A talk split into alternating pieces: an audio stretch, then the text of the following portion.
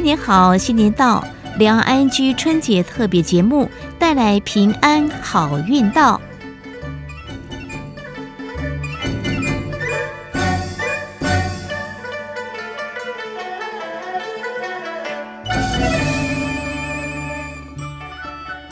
听众朋友们，大家好，我是黄丽杰，恭喜新年大发财，平安健康，好运连连哦。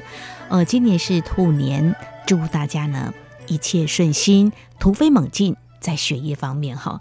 呃，学业方面突飞猛进，在过年期间就是放寒假嘛，大家可以稍微放轻松。不过在今天节目当中呢，要跟大家一起分享好多人的故事。他们也是学生，但是呢，他们却有着不同的原因，在某个阶段，他们却跟学校保持的距离，也不是说抗拒学习，但是呢，在过程当中，有时候好像一个差点断了线的风筝，就快要飘走了。但是呢，有些人就再把他们拉回来。哪些人呢？我们要带您到宜兰三星。提到宜兰三星，很多人想的不就是三星葱很有名吗？其实还有着动人的故事呢。有一所呢，并非正规教育体制下的三星制造未来假日学校。这里呢，不仅灌注着来自学校老师的爱心、居民的善念，还有来自社区百工的陪伴。他们以预防跟辅导中辍为核心，集结各行各业人士陪伴弱势生，也客制化课程辅导中辍的孩子们。他们有人无偿提供教学的场地，自掏腰包设计课程，甚至还主动引入坊间企业资源，陪孩子走过中辍路。这所全年无休的假日学校到底有哪些故事呢？我们随着资深记者陈世莲走进三星，一探究竟。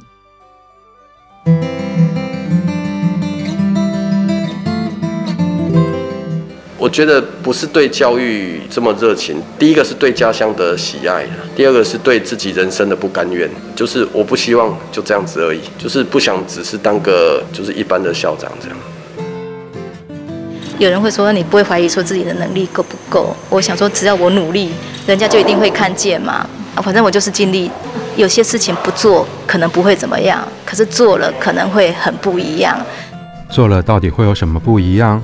同样来自教育最前线的两个人，一位是国中校长，一位刚从学校主任退休。两个人都有一个梦，一个永续城乡，陪伴孩子追寻梦想的梦。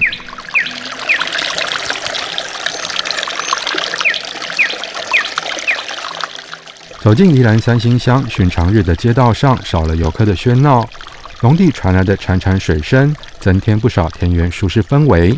就在一处葱田旁的矮房里，却也飘来阵阵香气，还伴随着不小的嬉闹声。哇，它怎么一直动嘞？颜色还蛮漂亮的嘞，跑那么快。近午时分，本该是一般学校的上课时间。这里却聚集了六七名来自宜兰各校的国中生。今天这一堂料理达人教的是中西餐，从简单的水煮蛋到香煎鸡腿排，从使用刀具到如何摆盘上桌，丰富有趣的课程也勾勒出这些孩子对未来的期待。很好玩啊！太简单了，很简单。对，对，对，太棒！上那个记忆班的老师不会这样。谢谢老师啊，教我那个啊，我没有学过的东西啊。我想要跟老师一样去餐厅煮饭，高中就先读餐饮科，厨师对啊，当厨师。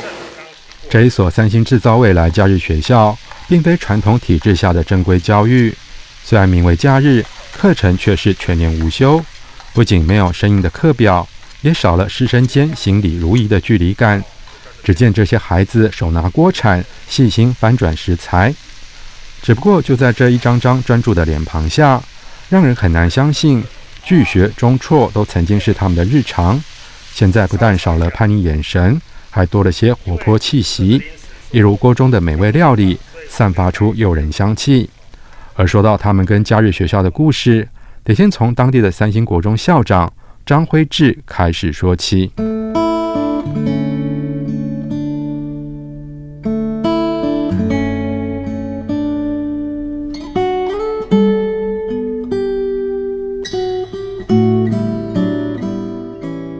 张惠智，宜兰本地人，从事教育工作至今已经二十年。大学读的是药学，却因为热爱与人互动的个性，让他后来决定投身教职。曾经担任苏澳国中校长六年，二零一八年调往三星。就在师生每天的朝夕相处下，却让他观察到当地学生不小的问题。其实后来慢慢接触到孩子，才发现说，在新住民跟原住民这一块，单亲率其实蛮高的。因为家庭结构的关系，因为父母婚姻的关系，其实影响蛮大的。那因此常常中错啦，行为偏差啦，很多因为这样的状况，其实整个家庭状况，小孩子的学习其实受到一些影响。三星乡是典型的农村地区，由于位在南阳平原跟山地的交接处，因此乡内唯一的三星国中近三百名学生，除了来自本地。还有来自邻近的大同乡山区，其中原住民跟新住民孩子就占了七成。部分学生因为单亲、隔代教养，或是住家离校过远、家庭经济不佳等因素，导致学习意愿低落，甚至行为偏差，步上拒学中辍之路。张惠智看到这样的情况，一个想改变家乡的念头也油然而生。所以后来是想说，哇，那这个学区里面弱势学生这么多，那学校老师又只限于说这三十五节，但是如果没有从课后去着手，其实很多问题是没有办法解决的。那我们就自主的说，我们是不是从什么样的一个方向出发，去把这些孩子至少有一条线拉着？张惠智起心动念，跟校内几位老师与朋友把想法具体化。先以预防中辍为核心，针对弱势学生开办夜光课辅，每天放学后除了无偿辅导课业，提供晚餐，也以专车接送孩子回家。只是这样的利益虽好，但是张辉志却坦言，当时在家长端还是遇上不小的阻力。其实家长对于小孩子的期待也没那么高，他说他没有念书也可以养活自己。那后来我们其实就要跟家长在那边拉扯。对，那我就会跟家长讲说，你希望说就是你的小孩子跟你差不多就好吗？那后来我们其实因为有做出一些学生的成绩，因为有稍微再念书一点点，成绩功课进步的那个幅度会很明显。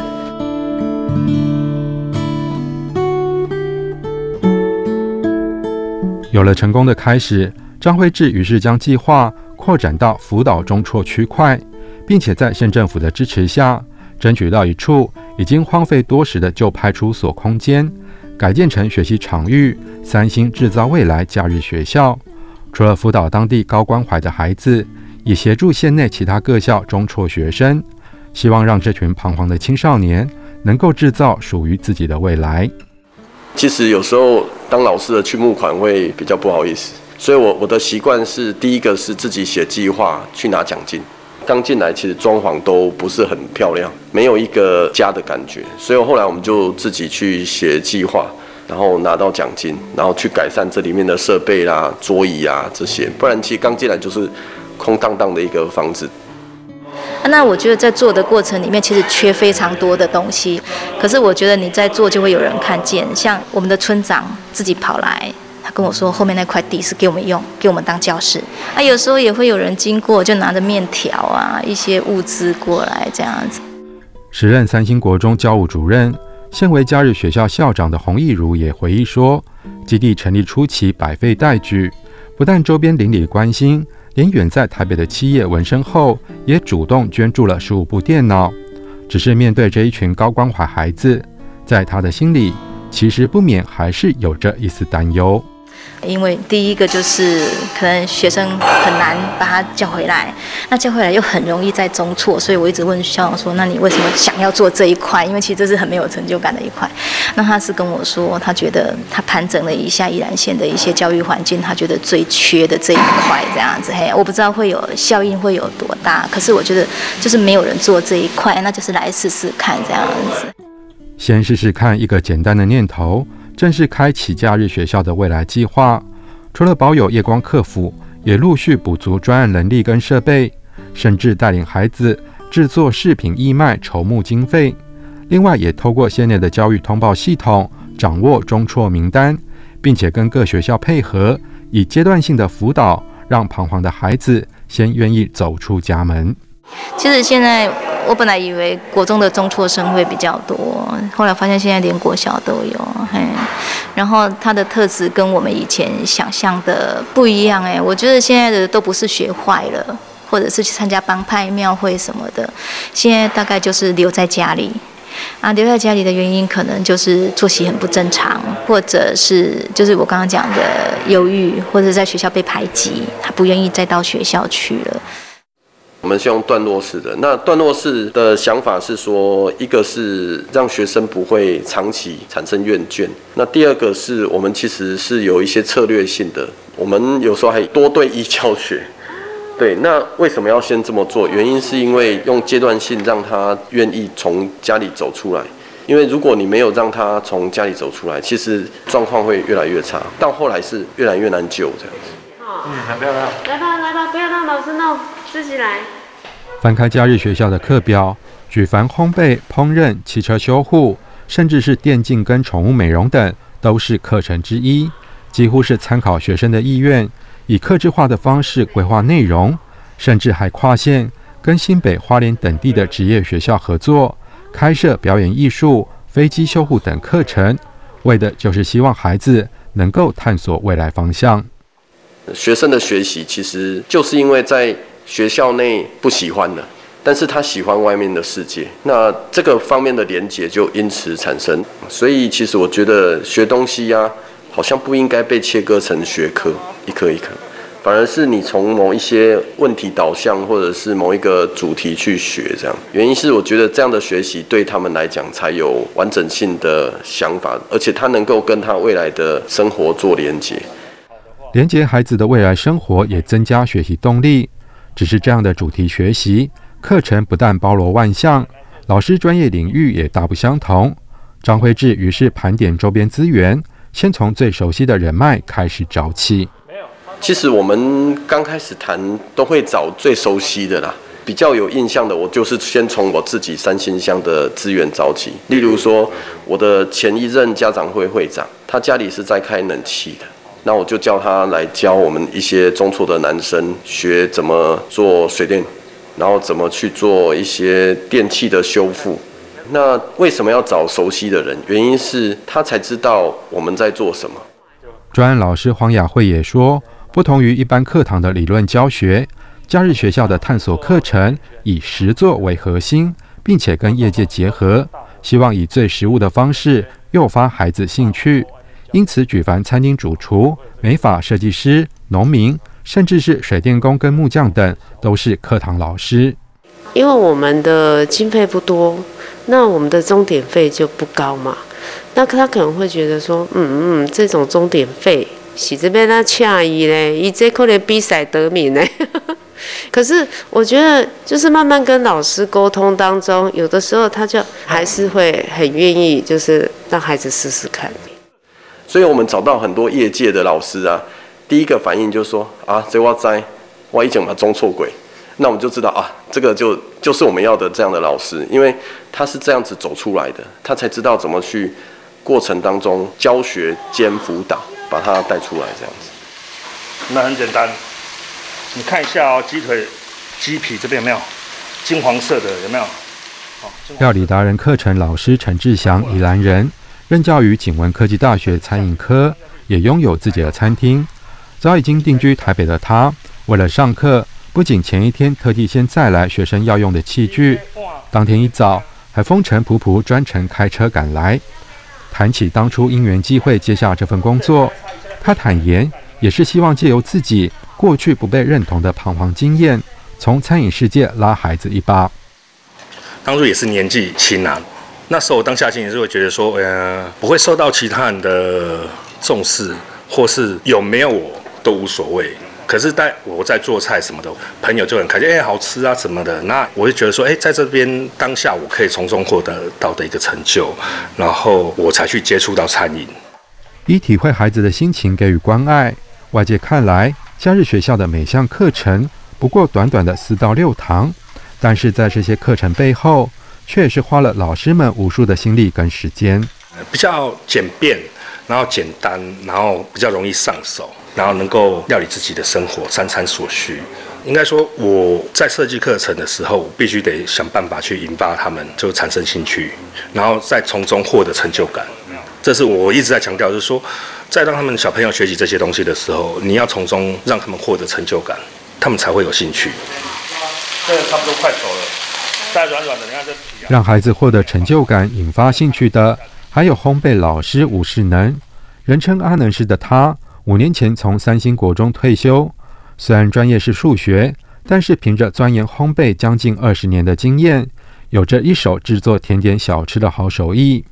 小小的点心虽然看似制作简单，却是他研究坊间各种食谱之后才设计而成。就在面团揉捏之间，也揉进他想带给孩子的鼓励。所以我为什么要再去钻研食谱？你要改变，因为你如果说坊间的食谱你直接拿来用。其实直接做，有时候孩子会有挫败感，不容易成功。比如说那个形做出来不漂亮，所以我们这个食谱一定要，我端出来之前，我自己在家都已经做过好几次，就是要确定说给他们要成功。啊，你也技巧好切，嗯，哎呀，超级小刀，你知啊？哦，你哇！只不过面对正值叛逆的孩子，跟他们建立关系容易吗？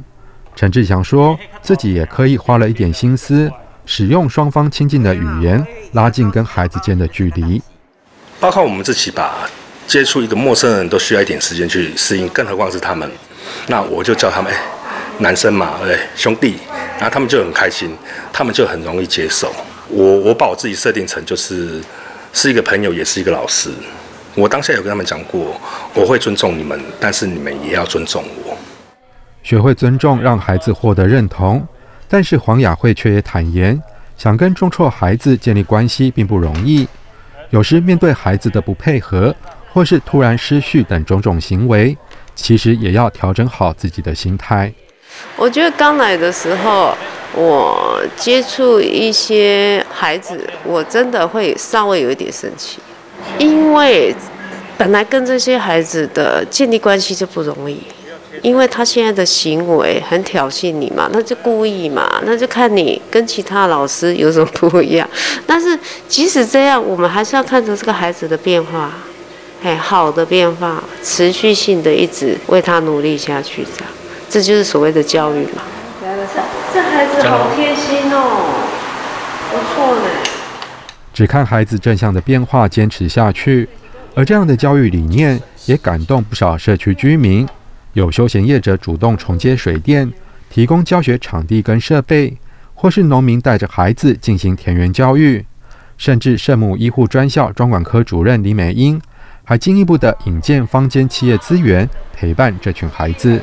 对呀、好，你们先走了，等一下我会叫圣护毕业的学生帮你们怎么样玩仪器。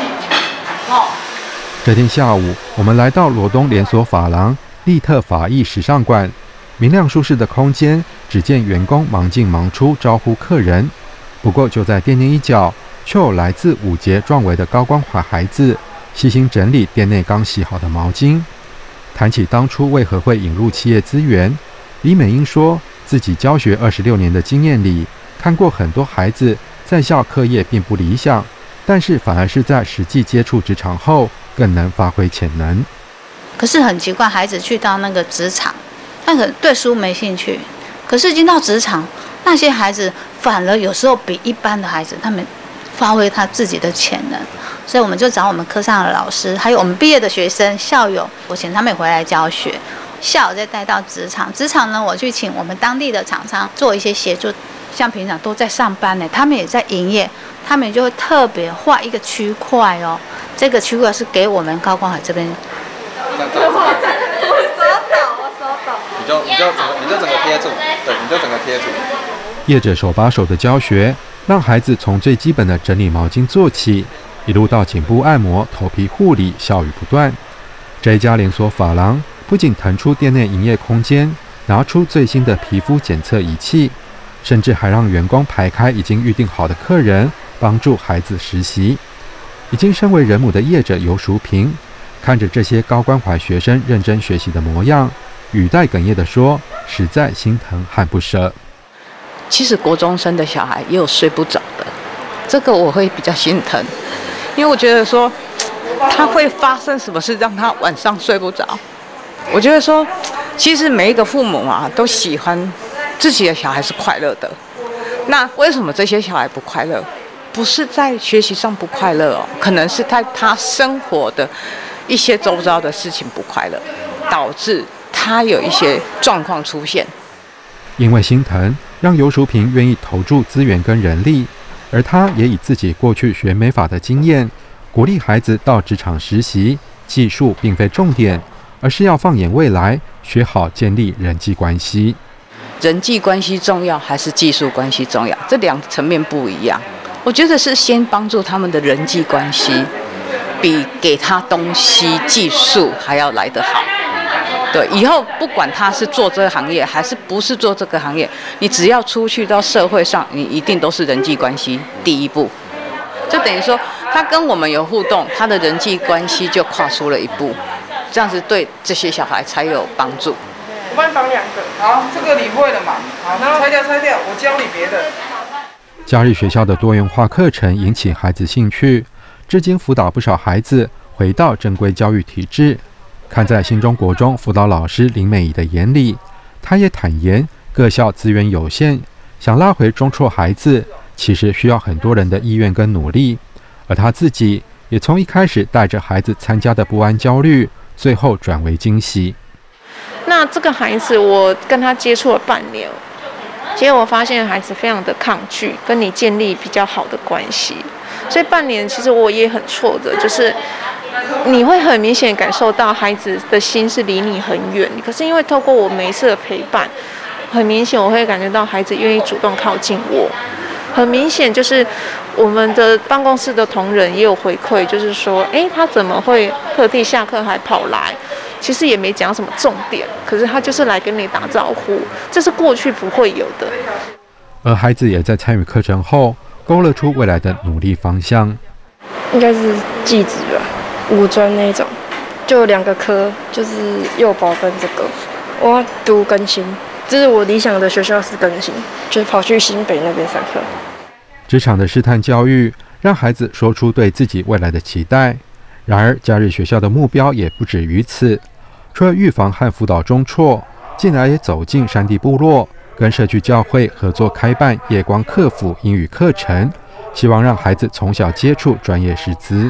来，H H H，只是对于假日学校团队跟张辉志来说，眼前进行的工作背后其实还有更大的愿景，想从教育开始，连接起社区跟产业，永续城乡。例如说，像农业，农业很多老农现在都说，我我要做走，我不爱走啊，做产叫叫港口被冲啊。但是他如果想到说，我这个是要传给我三星的这些小朋友的话，那他其实他会想着去转型。如果他想着去转型，其实转型之后，他不会是弱势的产业，经过串联之后，也不会是弱势的乡镇。对，所以回到我们 为什么叫未来假日学校，就是帮小朋友规划未来，帮这个社区规划未来。同组的，哎，不好意思啊，同组的他吐你槽，换你来报告。不用，不用，来，我们给您开掌声。谁都没想过，原本只是为了预防辅导中辍孩子，却进而打造出永续城乡的愿景。而这样的正向循环，也带给参与假日学校的每位社区居民满满感动。我接触到，我是蛮感动的。我觉得他们是真的是愿意去付出吧，为这些学生、为这些同学去付出。那我就觉得说，诶，如果我可以的话，我也想要去做这些东西。那我也能够做多久，我就一直做。我们讲台湾，限制台湾有多少人愿意这样做？我自己都不能生活了，我哪有多余的时间、精力、金钱去帮助？但是有时候就是有这样的人啊，所以我是很敬佩他们这样的精神，对对，也很谢谢他们。不要害怕失败会受伤，努力啊，趁着梦想往前，别说累，总有人在你身旁为你加油啊。逆着风也要飞翔，很辛苦也要坚强，带着梦想。我相信曾经被服务的孩子，有一天这个种子会发芽，会支撑着他们，就是往正确的道路，往自己想要选择的道路去走。但是我们都会相信，我就是种下一颗良善的种子。假设我人生活到六十岁好了，那我要把自己留在这个地方，留下什么样的自己？那我觉得目前这样的方向，我觉得跟我自己想要的自己还蛮接近的。翠绿的葱田里，这一所假日学校的孩子展开校园。这里不仅有着来自老师的爱心、社区居民的善念，还有来自社区百工的陪伴。或许在不久的将来，这些曾经一度迷茫的孩子也将成长茁壮。不仅承载自己的未来，也永续自己的家园。安安静静，我和你笑看那些不如意，只要你不怕风雨，你看人生多美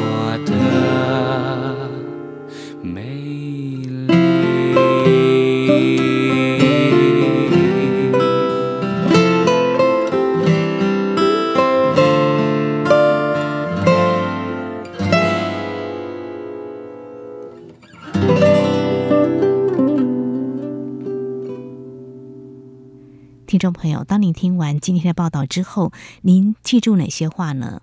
三星国中校长张惠智他说：“我觉得不是对教育这么热情，第一个是对家乡的喜爱，第二个是对自己人生的不甘愿，就是我不希望这样子而已，就是不想只是当个。”就是一般的校长这样，所以他来扶持这些中辍生。相信过年的时候呢，很多人回到自己的家乡来过年，有没有感觉这个家乡跟过去不一样？有哪些不一样？可可以更好吗？您可以做些什么呢？另外，三星国中退休主任洪义如他是这么说的：有人会说呢，你不会怀疑说自己的能力够不够？我想说呢，只要我努力，人家就一定会看见。反正我就是尽力，有些事情不做，可能不会怎么样，可是做了，可能会很不一样。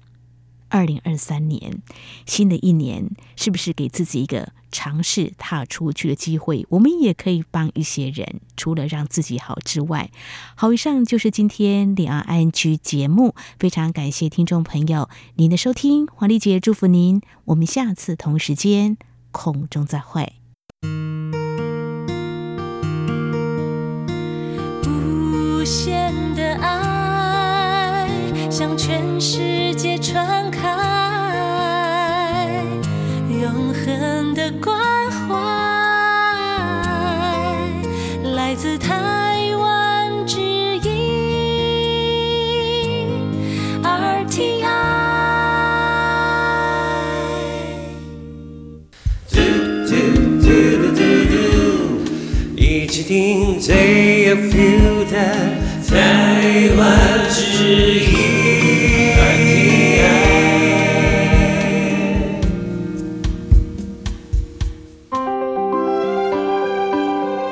听众朋友，大家恭喜！我是蔡英文。今年有十天年假，年假期间天气较冷，车潮也多，提醒大家，无论是回家团圆或出门旅游，请多留意气象资讯和交通路况。我们一起平安愉快过好年。新的一年，让我们继续团结努力，让国家更加繁荣发展。祝福大家新年快乐！兔年行大运！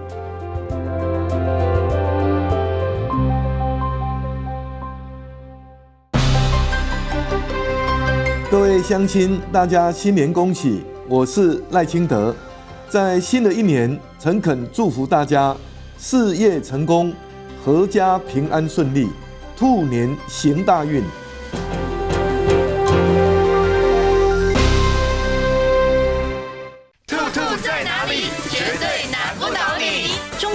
播电台新年粉专活动开跑喽！到央广华语粤语粉丝团上传生活中跟兔子有关的身影，例如塑胶袋的兔耳朵、兔子造型的巧克力，或是兔子本人的照片，就符合参加活动资格喽。礼物数量有限，送完为止。RTI 中央广播电台祝您兔年幸福一整年。